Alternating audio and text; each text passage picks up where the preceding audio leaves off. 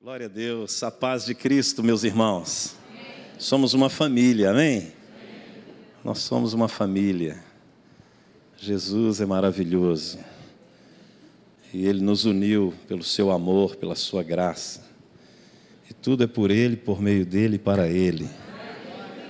E estamos aqui muito felizes em encontrar minha família. Nós estamos aqui nesta terra, mas não somos daqui. Estamos nos preparando para algo extraordinário. E eu queria agradecer a Deus. Eu queria que a minha esposa ficasse de pé mais uma vez. Nós estamos fazendo 29 anos de casados. Glória a Deus. E eu quero dizer que eu te amo. Depois do culto, a gente. Né? Então, irmãos, vamos voltar para o céu, né? Nós estamos em família. Glória a Deus.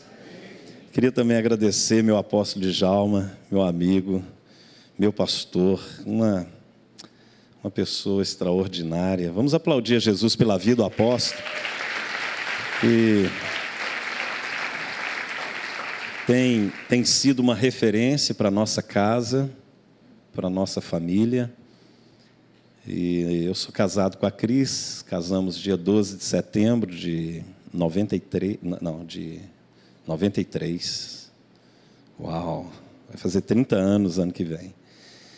E nós temos quatro filhos, a Rebeca, de 25 anos, o Israel, de 23, a Giovana, de 16, vai fazer 16 domingo, e a Ana Clara, de 12 anos. E eu estou aqui também com um filho espiritual muito precioso, que é pastor aqui em Duque de Caxias. Siga de pé, pastor Anderson. Glória a Deus. Glória a Jesus.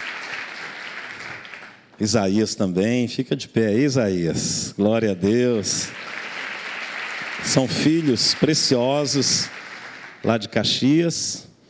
Ele é solteiro, bonito e rico. As irmãs solteiras aí no final do culto, procura ele, viu?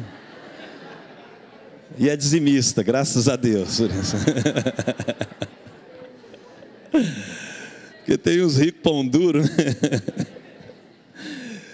E nós estamos lá em BH, já há 23 anos, pastoreando a Igreja Amor e Fé.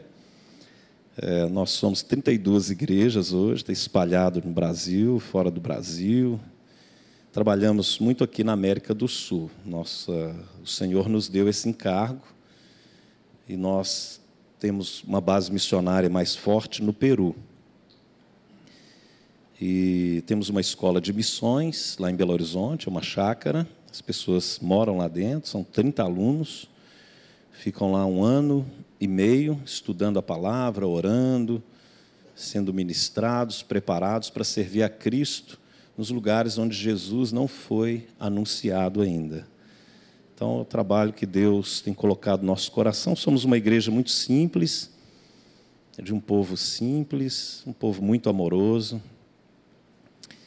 E é isso, né? Estamos aqui com muito amor. E obrigado, pastor Elim, pastora Deise, obrigado pelo carinho, pela recepção, né? A Isabela também. Vamos lá, vamos para a palavra. Nós vamos trazer aqui uma, uma reflexão essa noite relacionada ao tema. E nós queremos falar um pouco sobre eternidade. Amém? Amém? E nós vamos trabalhar uma perspectiva macro, dentro do plano eterno de Deus. Nós vamos ver a floresta e depois vamos ver a árvore. Como que isso se aplica em nossas vidas. Amém? Vamos lá em Mateus, capítulo 6.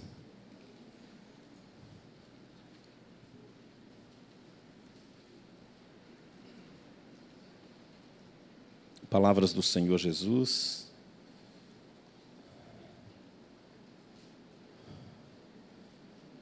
Mateus capítulo 6.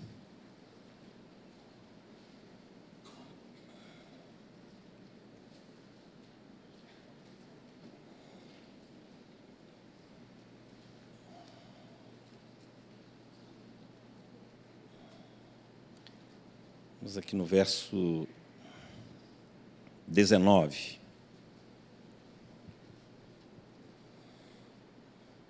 Não acumuleis para vós outros tesouros sobre a terra, onde a traça e a ferrugem corroem, e onde ladrões escavam e roubam. Mas ajuntai para vós outros tesouros no céu, onde traça nem ferrugem corrói, e onde ladrões não escavam nem roubam. Porque onde está o teu tesouro, aí estará também o teu coração. Feche os seus olhos por um momento. Pai, nós queremos nos submeter ao Senhor, que teu Espírito possa ministrar ao nosso coração. Esta é a palavra de vida eterna. Nós nos sujeitamos à autoridade da tua palavra, a reconhecemos como soberana sobre nós, sobre esse ambiente, sobre as nossas vidas. Ministra ao nosso coração, Pai. Dá-nos entendimento revelado pelo Espírito Santo acerca da tua vontade. Nós estamos aqui em família, estamos aqui para edificar a vida de Cristo em nós, nos preparando para aquilo que há de vir. E o nosso desejo, Senhor, é ouvir a tua voz Fale conosco, em nome de Jesus. Amém. Nós estamos é, num contexto social, econômico, político, muito complexo nesses dias. Nós estamos vivendo um contexto também da igreja muito desafiador. Nós temos que pastorear hoje, eu sou pastor há muitos anos, uma igreja digital, uma igreja que, que não, muitas vezes não discerne entre o santo e o profano. Hoje está adorando Jesus, amanhã está preso na pornografia, preso no dinheiro, preso no egoísmo, nos prazeres, no hedonismo. É muito desafiador ser igreja nesse tempo. Porque quando nós não temos a consciência do que o pecado pode proporcionar, e a pessoa vai perdendo o temor do pecado, ela vai perdendo também o temor de Deus. Quem não teme o pecado não vai temer a Deus.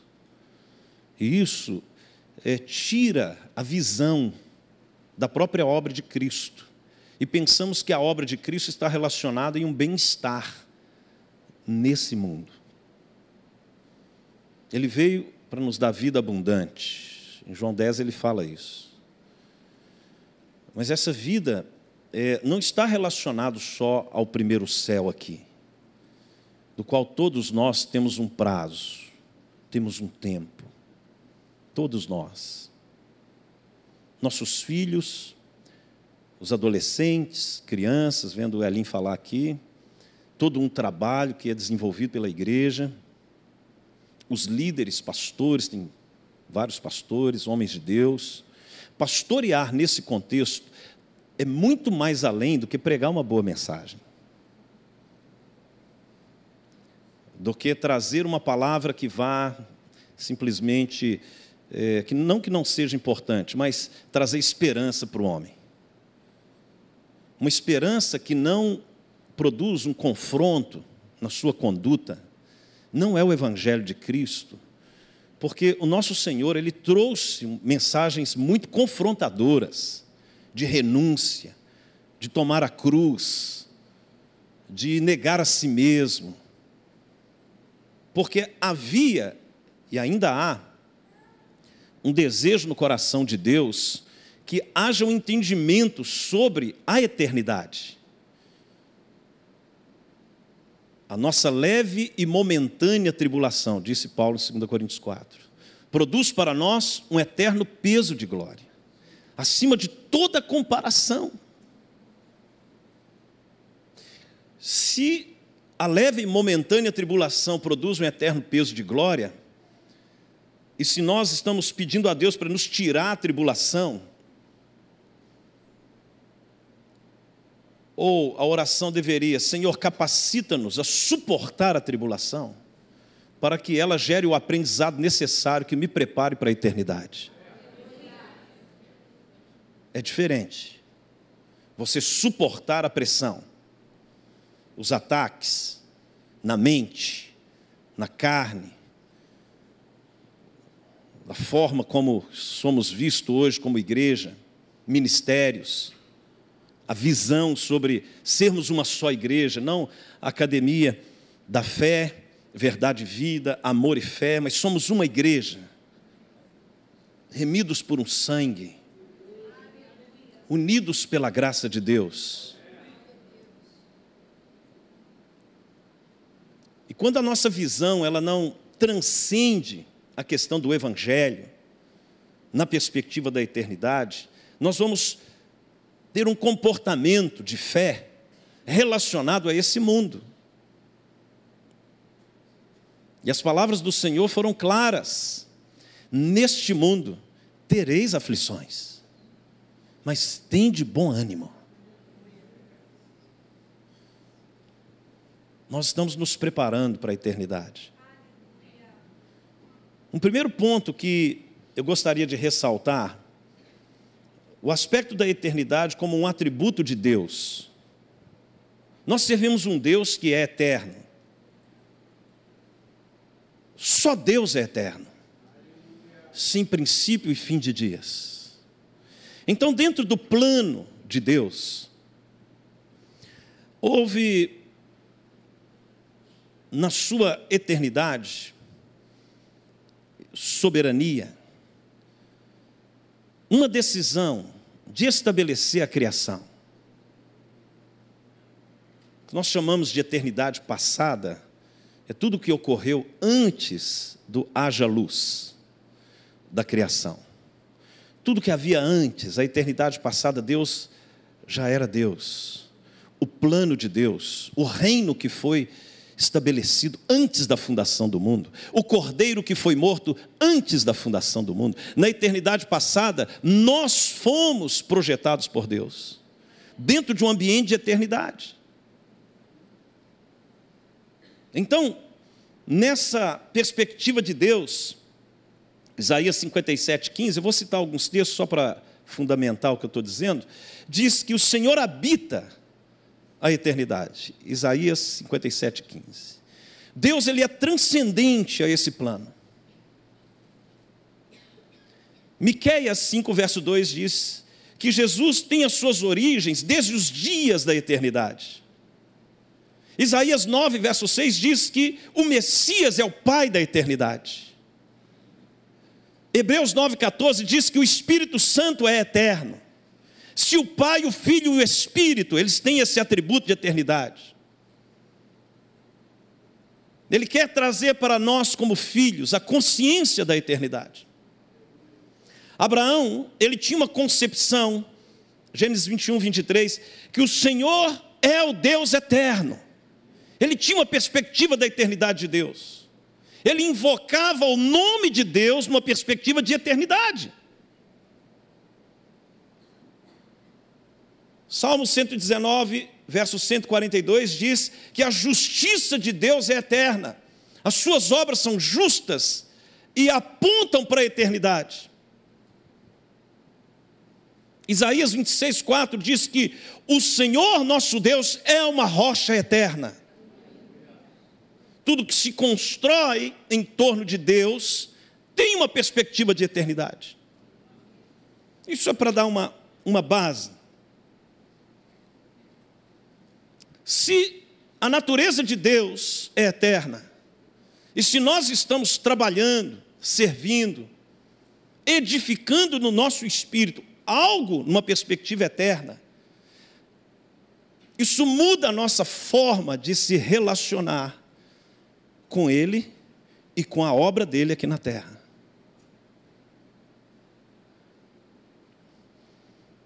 No plano eterno de Deus, estabelecido na eternidade passada, ele veio e criou todas as coisas. Ele estabeleceu as dispensações que nós é, estamos vivendo aqui dentro do plano bíblico.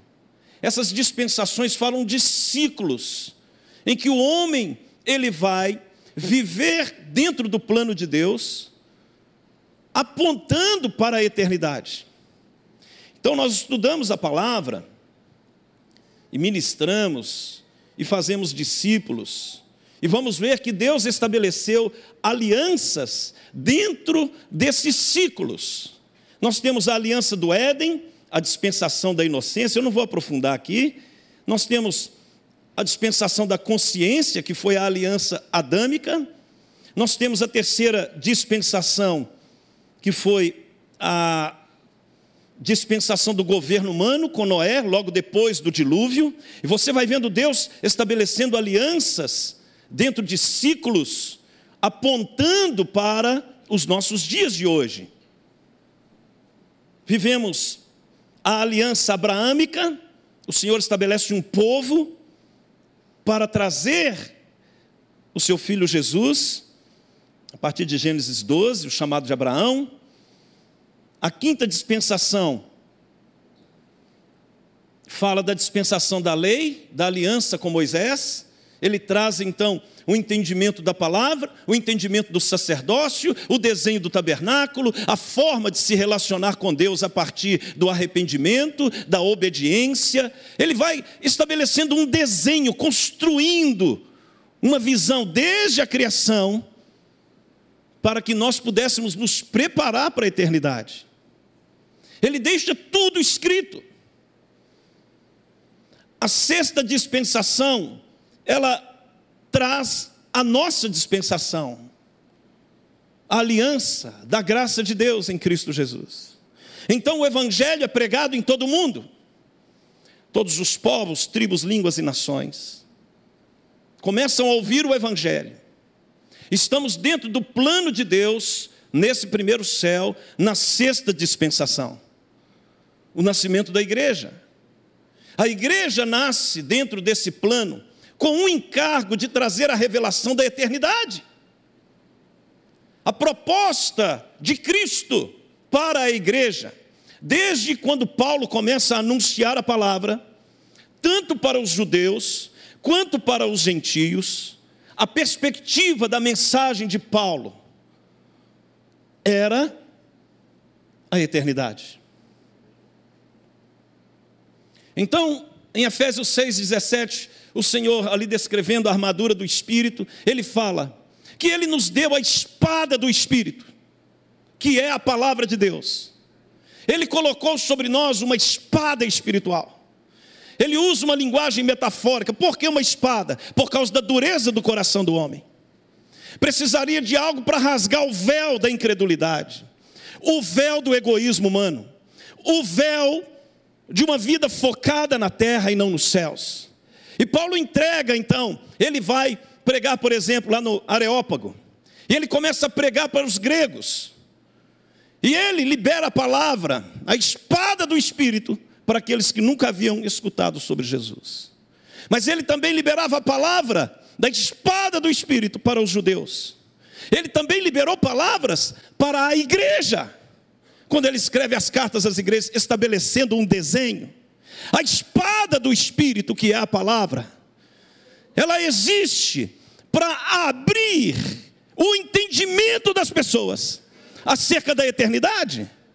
Seja o ímpio, seja a igreja, seja os da antiga aliança, necessitam ouvir uma palavra cuja mensagem vai rasgar o coração do homem para apresentar o caminho, que é Jesus, para a eternidade.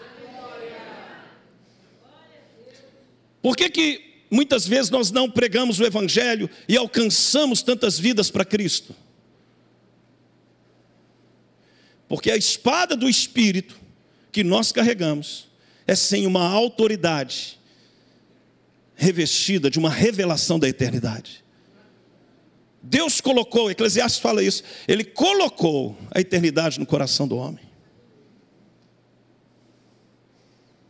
A mensagem que Paulo pregava alcançava todo tipo de gente, porque ele tinha uma revelação da eternidade. Estão comigo?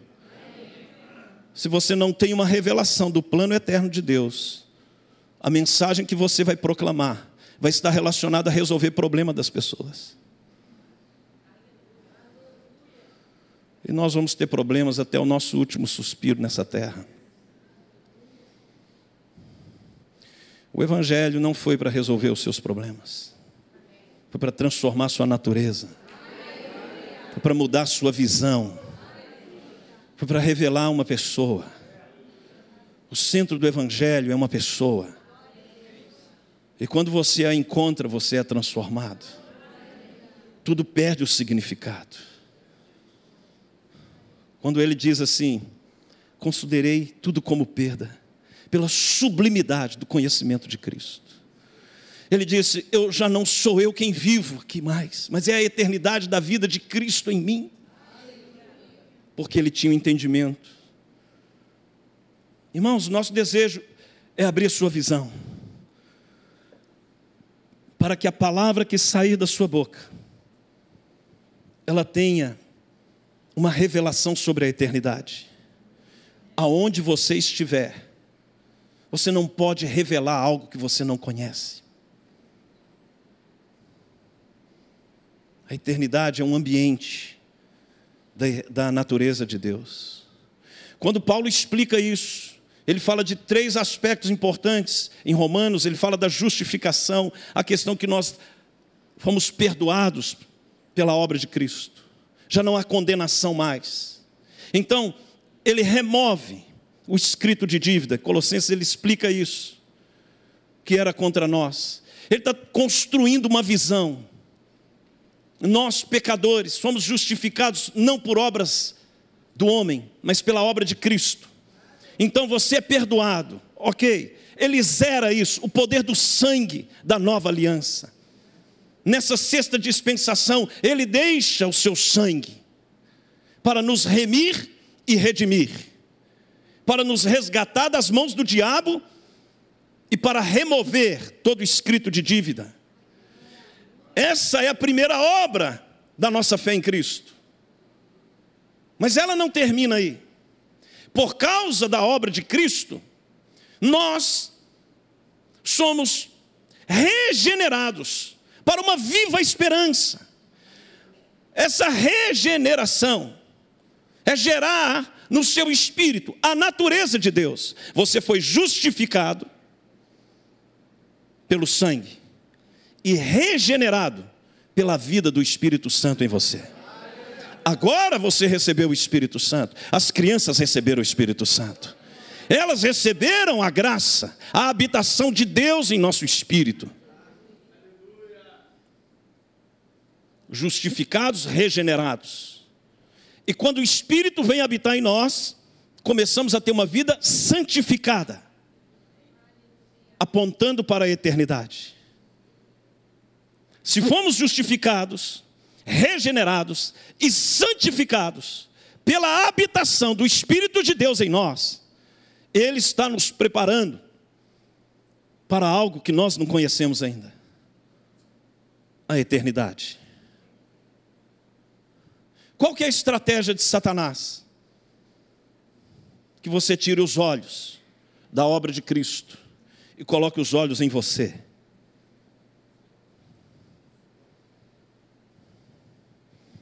O chamado de Jesus para nós, irmãos, é a cruz. Essa é a mensagem. E a mensagem, ela tem uma forma.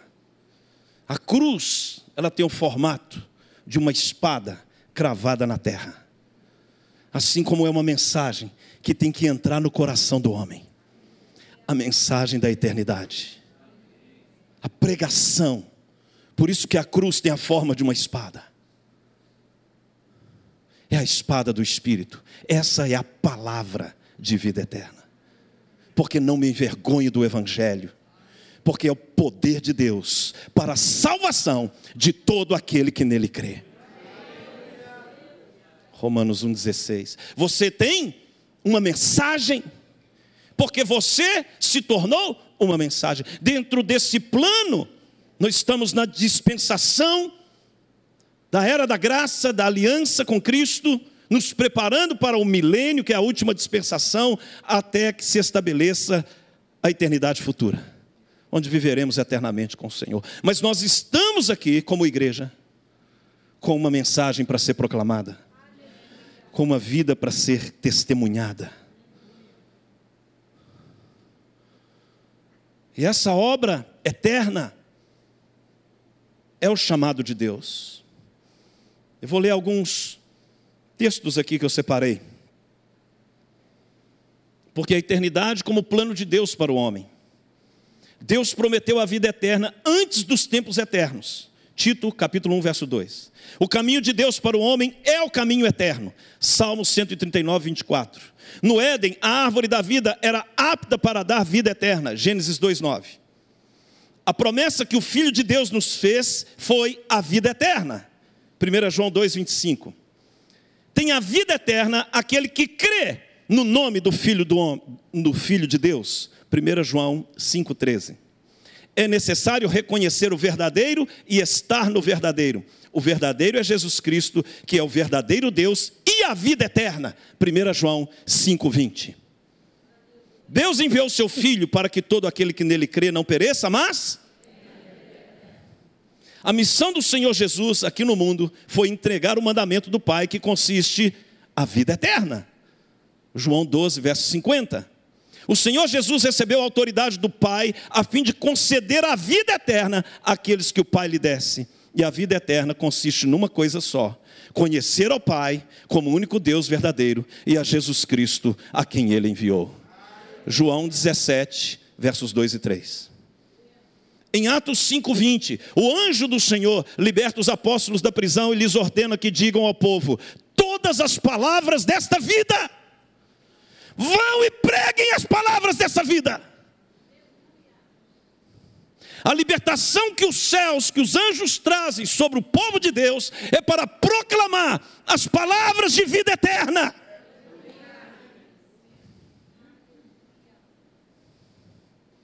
a mensagem de Deus. A quem enviarei? Sendo que nós estamos num contexto que as pessoas estão buscando o que eu vou receber. Não, eu vou para a igreja para aprender sobre a vida de Deus, para proclamar a vida de Deus, para revelar que Ele está vivo, porque Ele vive em mim.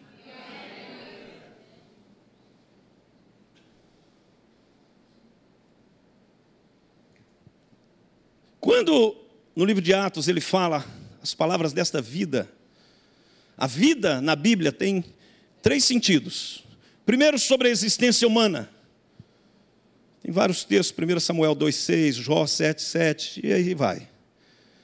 Não vou focar nisso aqui agora. Tiago 4,14.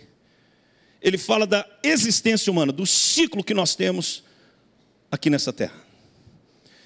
Segundo, Deuteronômio 30, verso 15, Moisés ele disse que a vida que Deus traz tá, está relacionada a uma qualidade de vida. Moisés propôs vida e bênção aos israelitas que obedecessem a espada do Espírito, que é a palavra de Deus. Morte e maldição para aqueles que negarem a vida de Deus. Davi pensou na qualidade de vida quando disse que Deus o faria ver os caminhos da vida, viver em plenitude de alegria, desfrutar das tuas delícias perpetuamente. Salmo 16, verso 11. Ele está falando de um tipo de vida que o próprio Deus proporciona nessa terra.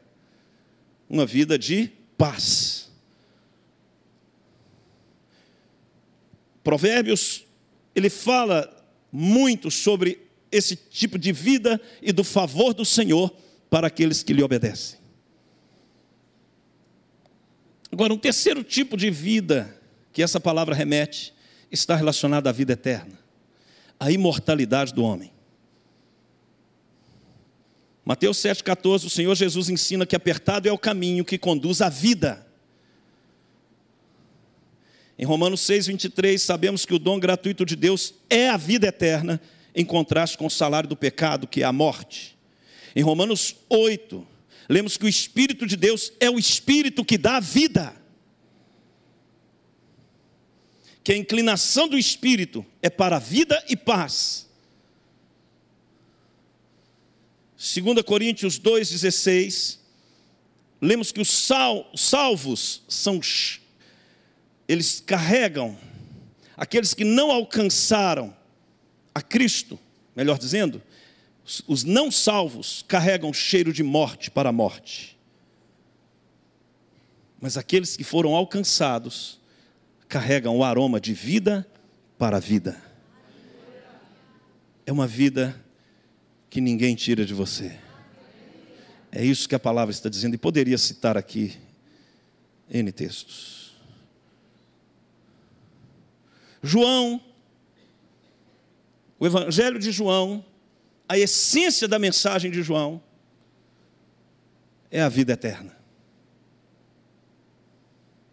Se Mateus fala do reino, Marcos fala do serviço, Mateus a face do leão, Marcos a face do boi, Lucas a face do homem, João é a face da águia, que governa nas regiões celestiais. Os quatro seres viventes revelados no Evangelho. E João, a mensagem de João era a mensagem da vida eterna para a igreja. João 1,4 diz que a vida estava em Jesus e veio como luz para os homens. João 3,36: quem crê no Filho tem a vida de Deus. Jesus oferece uma fonte a jorrar para a vida eterna. João 4,14. Quem ouve a palavra de Jesus tem a vida eterna. João 5,24. Jesus é o único que carrega a mensagem de vida eterna. João 6,68. Jesus oferece vida abundante para aqueles que lhe obedecem. João 10, 10. A vida eterna é a dádiva do Senhor para as suas ovelhas. João 10, 28. Jesus é a ressurreição e a vida, João 11, 25. Jesus é o caminho, a verdade e a vida, João 14, verso 6. O Evangelho é aquele que crê que Jesus é o Filho de Deus. João 20, 31. A vida de Deus está no centro da mensagem. Para os filhos de Deus, tem uma vida a ser proclamada.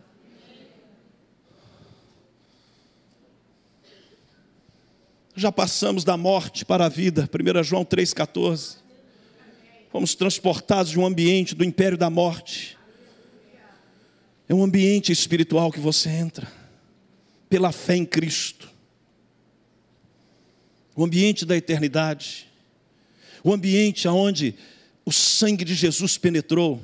O sangue de Jesus foi derramado no primeiro céu, aqui nesse mundo. Mas Hebreus, o autor de Hebreus diz, Hebreus 10, 19, que ele penetrou os céus. Ele nos abriu um novo e vivo caminho. Você pode imaginar que o sangue de Jesus nos abriu um caminho ao trono do Pai. Uma das dimensões do trono de Deus é o trono da graça. Hebreus 4,16 fala que agora nós podemos entrar com intrepidez a esse trono, porque o sangue que foi derramado aqui, ele foi rasgando os céus, e ele entra na dimensão da eternidade, no terceiro céu. Como na eternidade não tem passado e futuro, o sangue de Jesus ele opera mediante o arrependimento. Através do arrependimento, da confissão da obra de Cristo, ele pode ir no seu passado, lavar você e te apresentar diante de Deus, como se você nunca tivesse pecado. Porque ele entrou na dimensão eterna. Há poder nesse sangue. É esse sangue que pode remover de nós o juízo, tirar de nós a condenação. Mas não é só de nós, é de um mundo que está perdido.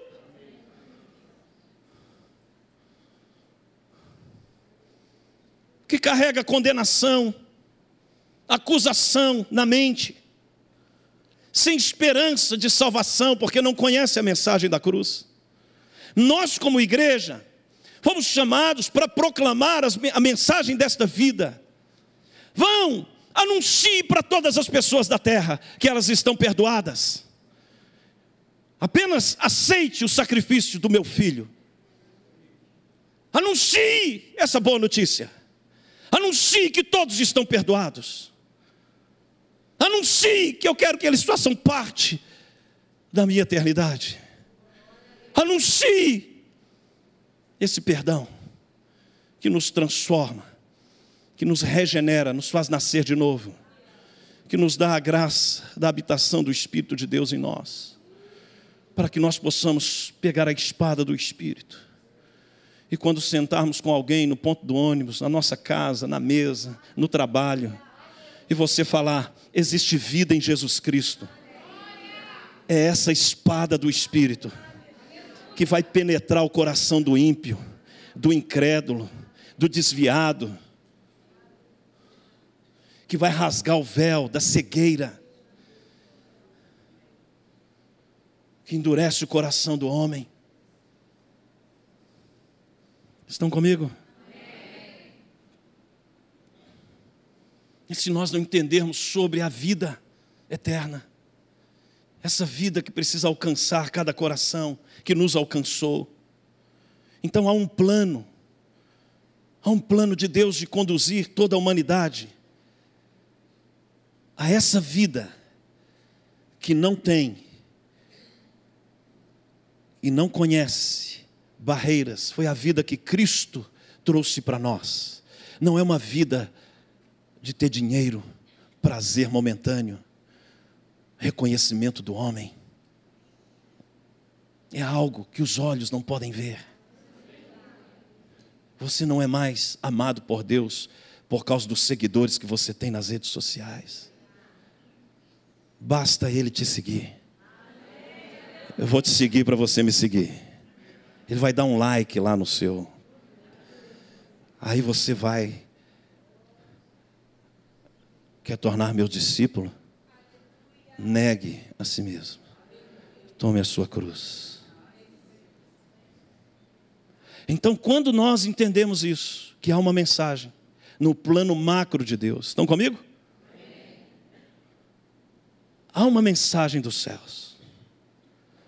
E como que nós entramos nesse mosaico, nesse quebra-cabeça do Senhor? Nesse plano que ele estabeleceu antes da fundação do mundo? Você tem que entender que agora você foi colocado nessa geração, nesse tempo, para entender a sua missão dentro do plano eterno. Vamos ler João capítulo 1, senão vocês vão falar que eu não li a Bíblia.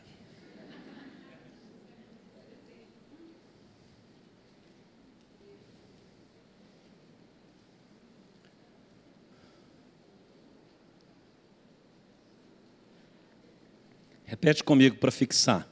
Há um plano estabelecido na eternidade que vai se cumprir. E Deus está me chamando para fazer parte desse plano de revelar a vida de Cristo onde eu estiver, no meu mundo. Amém quando ele envia você para pregar o Evangelho, e de pregar o Evangelho a todo mundo, a toda criatura, é o seu mundo, é influenciar o seu mundo com a vida eterna. Eu tenho um contexto, você tem outro contexto. Os nossos mundos, família, trabalho, faculdade, ministério, precisa ser revestido dessa vida, das palavras dessa vida a eternidade que chega na nossa casa, a eternidade que chegou em você, chega na sua casa. Quando eu reúno com a minha família, minha esposa, meus filhos, para adorar Jesus, a eternidade que vai entrar no coração dos meus filhos, é uma responsabilidade dos pais. Você levantar um altar para Cristo na sua família, para que o mundo da sua casa seja tocado com as palavras deste mundo, dessa vida, melhor dizendo. Conectar as pessoas que você ama com a eternidade. Você vai precisar da espada do Espírito. Compreende? Às vezes tem tantas pessoas nós amamos que a gente pensa na nossa cabeça limitada eu tenho que levar a pessoa para a igreja. Não, você tem que levar a mensagem de Deus para o coração dela. Consequentemente, ela vai vir para a igreja. A igreja é o ambiente onde a vida de Cristo cresce. Mas o princípio não é trazer a pessoa para a igreja, é levar Jesus, que é a vida. A mensagem da vida eterna. Um rapaz lá da igreja, ele, uma mensagem que nós falamos nesse contexto, eu perguntei para ele: o que você está fazendo para salvar o seu pai? Eu oro por ele, pastor. Falei: por que você não manda uma mensagem todos os dias? Lê um versículo da Bíblia, conecta ele com o céu. Ele ouvia a palavra, lê um texto, conecta ele com algo que é espírito e vida. As palavras que eu vos tenho dito são espírito e vida. Você não vai ficar esperando seu pai ser salvo, simplesmente porque você deseja. Há tantas coisas, estruturas. Quando Paulo fala, 1 Coríntios 10, sobre as armas da nossa milícia, não são carnais, são poderosas em Deus para destruir fortalezas, sofismas e toda altivez que se levante contra o conhecimento de Deus. Fortalezas na mente, sofismas, entendimento errado sobre o Evangelho, altivez, um conceito errado sobre si. As armas da nossa milícia não são carnais. Então não é na carne que você leva a mensagem, é a palavra a mensagem, a espada do Espírito que precisa entrar. Se você lê um versículo, envia um versículo, envia uma mensagem, você está levando vida eterna. Estão comigo? Você é um proclamador dessa vida, é uma testemunha dessa vida. E quando cair em boa terra, o Espírito vai te mostrar, às vezes um amigo, um parente. Fale mais sobre, sobre isso. Você investe, visita, senta com a Bíblia no colo, lê a Bíblia para a pessoa, ama a pessoa.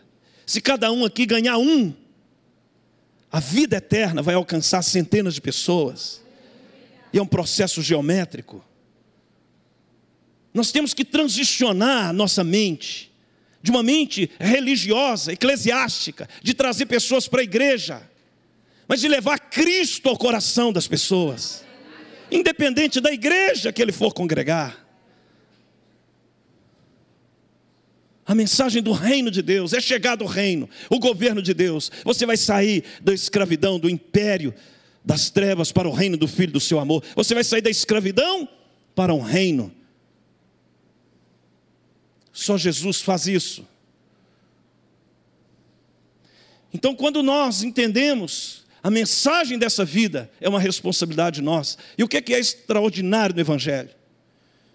É que Deus ele vai chamar você para fazer isso em meio a tribulações, problemas, lutas, batalhas, dificuldades, porque é onde a sua fé vai operar. Você não vai se mover pelo que vê, mas pelo que crê. Está difícil, mas eu vou pregar o Evangelho, estando difícil ou não. Eu não vou esperar a minha vida estar pronta. A beleza do Evangelho é isso. É alguém que está vivendo grandes desafios de fé, continuar proclamando a boa nova de Cristo.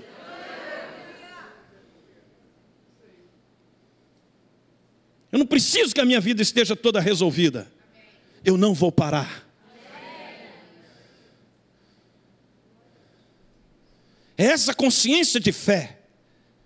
Isso é a fé que toca os céus, que atrai os anjos, que move a mão de Deus a gente usa a fé para resolver problemas. Tira o foco de você, coloca o foco naquilo que Deus quer que você faça. Com problema ou sem problema, eu vou cumprir a minha missão. Eu vou fazer com que essa palavra percorra. Com dinheiro ou sem dinheiro. Porque o que me define não é o que eu tenho, é a consciência que eu tenho. Estão entendendo? Você veio num contexto. Cara, isso agrada o coração de Deus. Você aí arrebentado, passando luta, dificuldades, e você pregando a palavra. Opa, tem algo diferente ali. Eu sei quem tenho crido, foi o que Jó disse. Eu sei que o meu redentor vive. Quem fez a promessa é fiel. Ele não estava firmado na circunstância que ele estava vivendo. Levante a sua mão direita. Perceba o Espírito de Deus movendo aqui. Feche os seus olhos. Que toda cegueira espiritual seja destruída agora. Que todo desânimo, que todo cansaço, todo engano do diabo seja repreendido. Ore agora você com as suas palavras. Fale para Deus que, independente das circunstâncias, você vai pregar o Evangelho, a mensagem desta vida.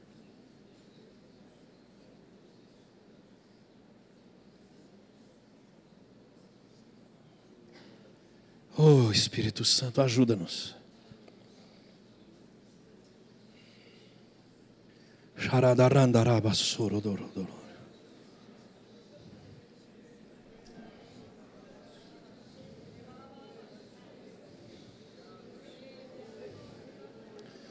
Deus está ativando pessoas aqui. Ele está colocando espada na mão das pessoas aqui. Quando você começar a falar, vai vir uma autoridade nas, seus, nas suas palavras.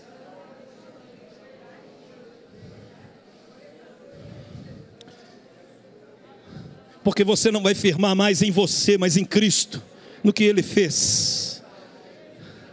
Uma coisa faço, deixando as coisas que para trás ficam e avançando para as que estão diante de mim. Eu prossigo para o alvo, para o prêmio da soberana vocação de Deus que está em Cristo Jesus.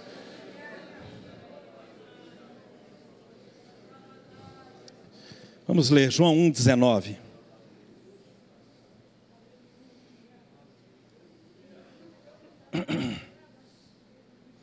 Este foi o testemunho de João, quando os judeus lhe enviaram de Jerusalém sacerdotes e levita, levitas para lhe perguntarem: Quem és tu? A pergunta agora começa a ver como que a eternidade vai operar na sua vida.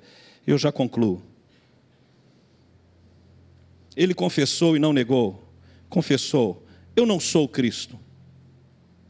Então lhe perguntaram: Quem és, pois? És tu Elias? Ele disse: Não sou. És tu o profeta? Respondeu: Não. Disseram, pois, declara-nos quem tu és. Quem és? Para que demos resposta àqueles que nos enviaram, que, diz, que dizes a respeito de ti mesmo? Então ele respondeu: Eu sou. Completem.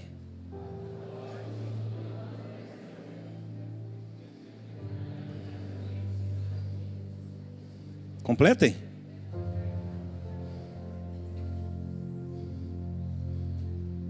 Eu sou a voz do que clama no deserto. Endireitai o caminho do Senhor, como disse o profeta. Ele estava dizendo: Eu sou uma palavra.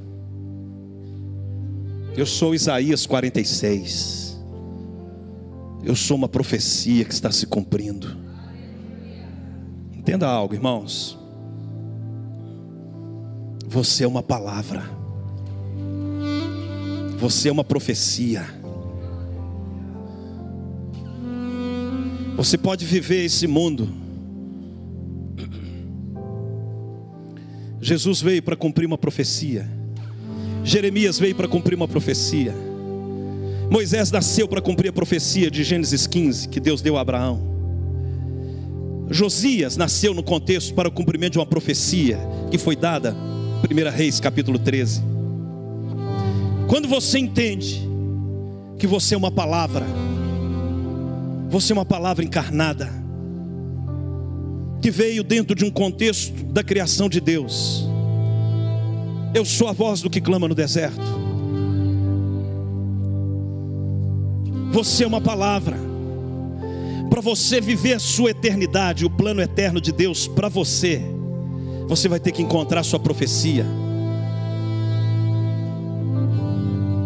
Encontrar a profecia significa entender qual a razão pela qual Deus fez você. Por que, que você existe? Quem és tu, João?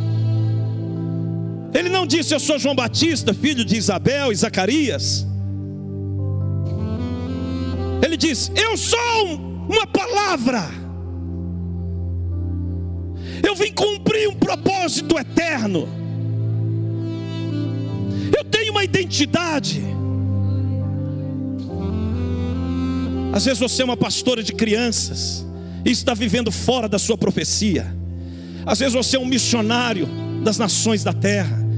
Às vezes você é um intercessor. Você é um cuidador dos portais da casa do Senhor. Mas se você não entender que você é uma palavra, você vai pensar que você existe para ganhar dinheiro, para ter prazer e completar os seus dias aqui nessa terra. Se Deus te revelou Jesus, porque você só pode entender a sua profecia se você entender quem Ele é. Por isso, em Mateus 13, verso 16 em diante, Jesus ele se vira para os discípulos e pergunta: Quem diz o povo ser o filho do homem? Ah, uns dizem ser Jeremias, Elias, alguns dos profetas. E vocês que caminham comigo? Aí quando Pedro fala: Tu és o Cristo, o Filho do Deus vivo. Eu te digo que tu és Pedro, porque você vai saber quem você é quando você descobrir quem Ele é. Se você tem uma ideia de Jesus relacionado a resolver problemas, você não vai entender quem Ele é. Aí você não vai entender qual é a sua profecia e qual é a obra eterna que Deus quer que você produza. O pai disse: Tu és meu filho amado, a quem me compraz. Os anjos disseram para os pastores quando ele nasceu: É que hoje, na cidade de Davi, nasceu o Salvador, que é Cristo, o Senhor. Os demônios, em Marcos capítulo 1 e Marcos capítulo 3, disseram: Que temos nós contigo, Jesus, Filho de Deus. Os anjos sabem, os demônios sabem, o Pai deu testemunho, e ele vira para os discípulos e pergunta: e vocês? Porque se você não tiver uma revelação dele, você não tem mensagem para entregar para ninguém. Por que, que muita gente não prega o Evangelho? Porque não sabe quem ele é. Você entendeu o que ele pode fazer mas não entendeu quem Ele é. Quando você entender quem Ele é,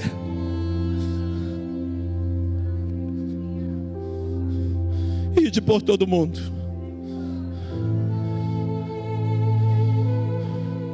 Você vai receber o Espírito Santo, vai orar em línguas, e o Espírito vai vir, e vai começar a te revelar algo sobre Jesus, porque Ele é o Filho de Deus, Ele é o Senhor dos exércitos, ele é o Salvador, Ele é Cristo, Ele é o Deus de amor, Ele é o Deus de misericórdia, Ele é o Deus da segunda chance, Ele é o Alfa e o Ômega, Ele é o pão da vida, Ele é a fonte da água da vida, Ele é a luz do mundo, Ele é a palavra encarnada, Ele é tudo que você necessita. Ele é a plenitude de Deus, porque aprove a Deus que nele residisse toda a plenitude de Deus. Eu entendi quem Ele é. O que vai acontecer agora? Porque você sabe quem eu sou. Agora você vai me revelar.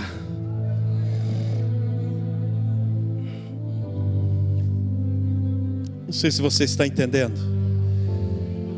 E você vai começar então a estudar sobre Jesus, a entender a vida de Cristo, a missão dele, o propósito dele. Eu quero ler esses evangelhos de novo. Senhor, me ensina. Eu quero entender Sua mensagem, o seu coração.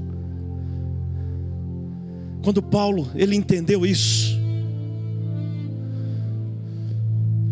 Ele entendeu: o viver aqui é Cristo, o morrer é lucro. Esse viver que agora tenho na carne, vivo pela fé no Filho de Deus. Eu estou aqui agora para revelar a Ele. Vocês podem bater em mim, me prender. Ele disse: a palavra de Deus não está presa. Quando ele era preso, ele escrevia: Ah, porque aprove ao Senhor salvar. Cara, ninguém pode prender você. Ninguém pode prender a mensagem que você carrega.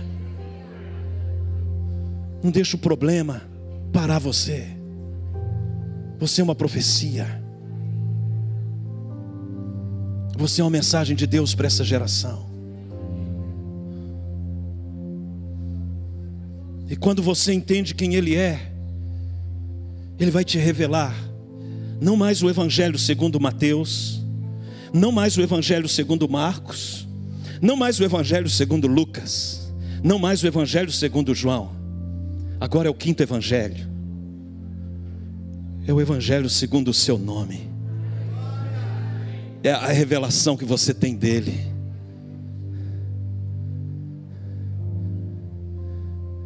é quem Ele é para você. Qual é a mensagem que você carrega em meio às dores e dificuldades? O Evangelho segundo Rogério está sendo escrito. O Evangelho segundo você está sendo escrito. Porque a revelação que você tem dele, como os quatro evangelhos tiveram, vai definir o que, que você entendeu sobre a sua vida, sua obra, sobre a eternidade. Estão comigo? Eu quero concluir dizendo o seguinte: estude sobre Jesus. Segundo, se submeta ao Espírito Santo, Ele vos guiará em toda a verdade. Uma vida devocional com a palavra, você vai encontrar sua profecia na Bíblia. Você vai saber quem você é, como João Batista. Aí você vai saber o que você tem que fazer. Porque se você não sabe quem você é, você vai pensar que Jesus veio aqui para resolver os seus problemas. E um conceito errado sobre ele te conduz a um comportamento errado, a uma forma de orar errado, a uma forma de ler as escrituras errado. Quando você for ofertar, o seu coração vai ter motivações erradas. É a revelação dele é o entendimento dele, é ler os evangelhos, é estudar sobre ele. Jesus me revela, Espírito Santo me mostra quem ele é. Terceiro ponto, procure se conectar com pessoas que conhecem ele.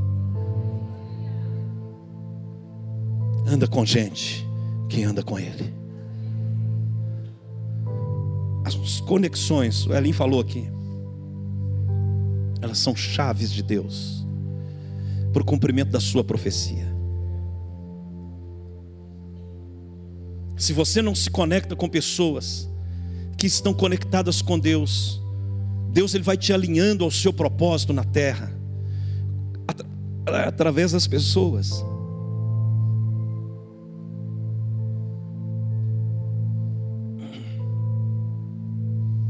João 18 conta a história de Malcolm. Malco era o servo do sumo sacerdote. Depois você lê em casa, por causa do tempo aqui eu vou contar para vocês. E ele foi, ele estava com o grupo que foi buscar Jesus no Getsemane. Quando chega lá, o servo do sumo sacerdote era a pessoa preparada para substituir o sumo sacerdote quando ele morresse. Então, ele desde o nascimento, ele passa por uma preparação para se tornar o sumo sacerdote da nação. E Malco era essa pessoa. Ele estava à frente. E quando chega lá no Getsemane, e eles vão prender Jesus, Pedro tira a espada e corta a orelha de Malco. Lembra do texto? A orelha direita, é interessante que o texto fala a orelha direita. Em Levítico 8, fala que era o lugar da unção do sumo sacerdote. Quando ele corta a orelha do sumo sacerdote, do, do, do servo do sumo sacerdote, ele tirou o lugar aonde ele seria ungido. E todo um sonho, um projeto que havia sido construído ao longo da sua vida, caiu no chão junto com a orelha. Algumas coisas a gente aprende aqui. Discípulo de Jesus que usou a espada para cortar a sua orelha. E você parou no seu propósito. Você foi ferido na caminhada. Às vezes a pessoa usou a Bíblia de maneira errada, feriu você. Você está parado. Você tem um chamado. Você é uma profecia. Você é uma mensagem de Deus. Mas cortaram a sua orelha. Irmão, a solução para Malco foi que ele estava perto de Jesus. Talvez tem homens de Deus aqui em outros ministérios cortaram a sua orelha. Fica perto dele. Ele continua restaurando a orelha. Anos depois, o texto histórico, Joséfo conta que Malco se tornou sumo sacerdote. Você pode imaginar Malco tocando na orelha direita? Ele teve uma experiência com a restauração de Cristo. Jesus me trouxe lá de BH para deixar essa mensagem ao seu coração. Você que tem um chamado, um propósito de levar as palavras desta vida, mas está parado por alguém feriu o lugar da sua unção, não acreditou em você. Jesus está dizendo: Eu continuo restaurando orelhas. Não desista. Ele continua pondo o lugar da unção no lugar, o lugar do propósito. Eles ungiam a orelha, o polegar e o dedão do pé. O sumo sacerdote ele era ungido. Sabe, irmãos, às vezes nós como igreja, como pastores, como líderes, nós temos uma responsabilidade sobre como fazer uso dessa espada. Você tem uma responsabilidade sobre como fazer uso dessa espada com outras pessoas. Não usa a palavra de Deus para arrancar a orelha de ninguém. Usa a palavra de Deus para levar a mensagem desta vida, da esperança às pessoas, revelar Cristo para elas, deixar o Espírito de Deus entrar no coração, você impor as mãos, ministrar, você crê que o poder de Deus vai operar através de você. E aonde você estiver, você levar a mensagem. Estão entendendo? Você pode ser ferido na caminhada, mas continue perto de Jesus.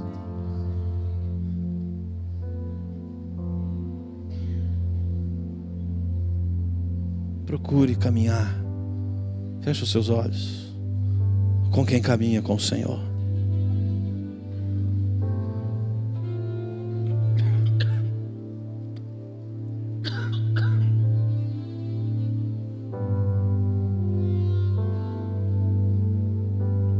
Nós temos uma mensagem para pregar. Nós temos um rei para servir. Nós temos vidas para revelar o Filho de Deus.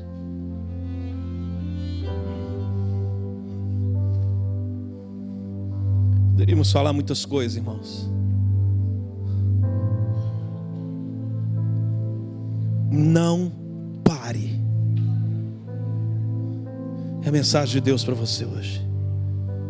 Não pare de pregar. Não deixe os problemas inibir você.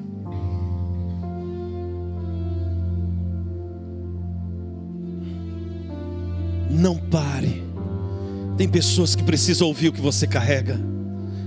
Tem gente no seu mundo que está indo para o inferno.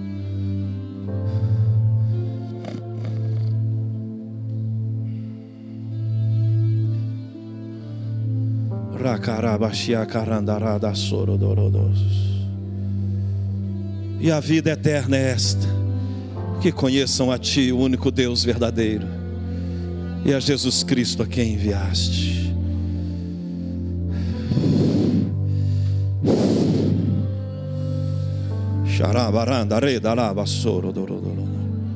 Há uma unção sendo derramada.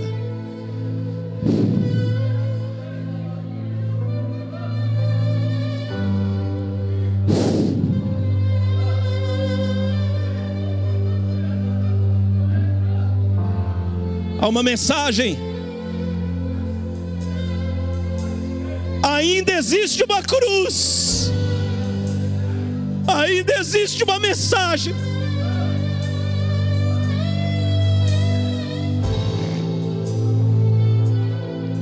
O Evangelho é para transformar a eternidade das pessoas.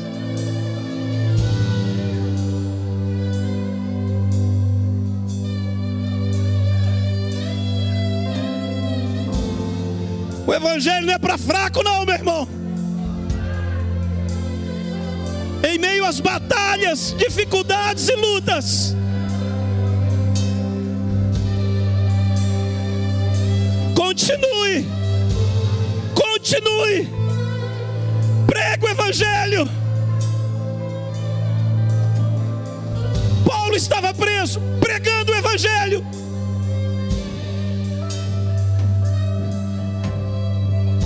É melhor obedecer a Deus que os homens. A palavra de Deus não está presa.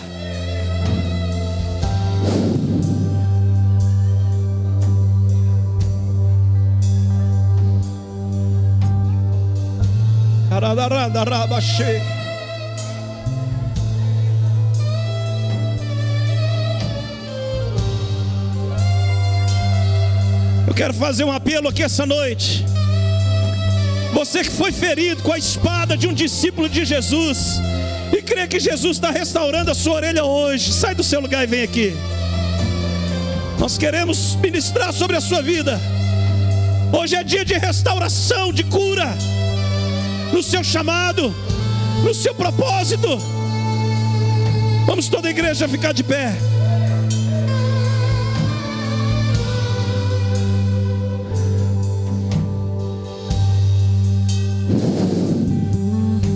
Se o Espírito Santo falou com você, olha, é hora de não.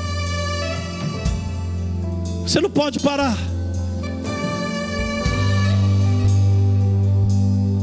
Você está sangrando aí até hoje.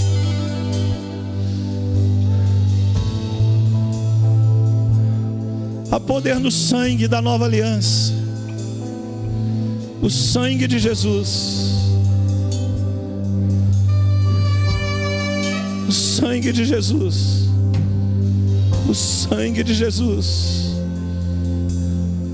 O sangue de Jesus. Carada rabaraia baixanda rada lara bassoro doloro dolorio.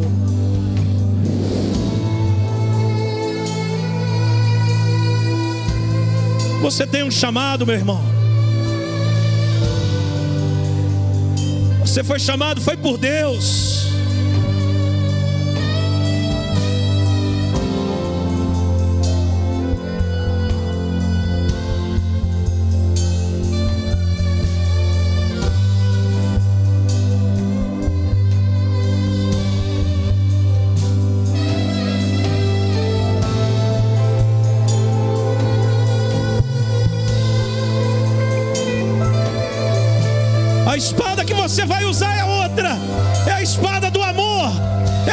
Da misericórdia, é a espada do perdão.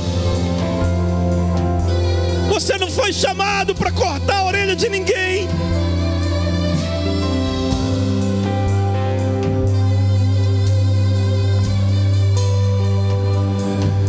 Pai, em nome de Jesus, eu oro pela vida dos meus irmãos, declarando quebrado no mundo do espírito, pelo poder do sangue de Jesus. Toda palavra de maldição, eu desligo agora no mundo do espírito, o que estava bloqueando o fluir da vida do Senhor, desses homens e mulheres, que têm um chamado do Senhor, para pregar as boas notícias da salvação.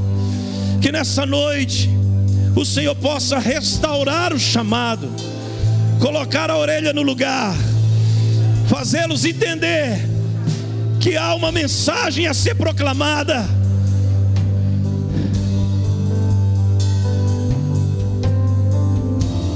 Até que a dispensação da graça se cumpra. Cobre a vida dos meus irmãos, tira do coração deles toda ferida Tira do coração deles todo bloqueio. A nossa luta não é contra carne nem sangue.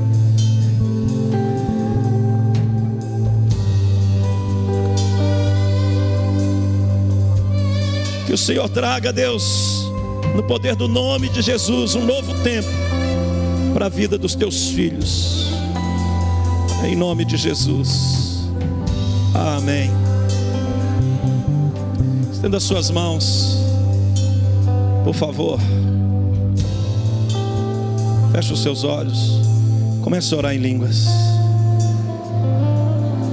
Você vai pegar fogo, você vai sair daqui pregando o Evangelho. Você vai pregar na sua família, no seu trabalho. Você vai pregar na sua escola, na sua faculdade. Porque você conhece Ele, você sabe quem, o que Ele fez na sua vida. Ninguém vai parar você. Não há demônio, não há acusação, não há nada que vai parar você. Vamos pregar o Evangelho. Vamos anunciar a salvação de Cristo.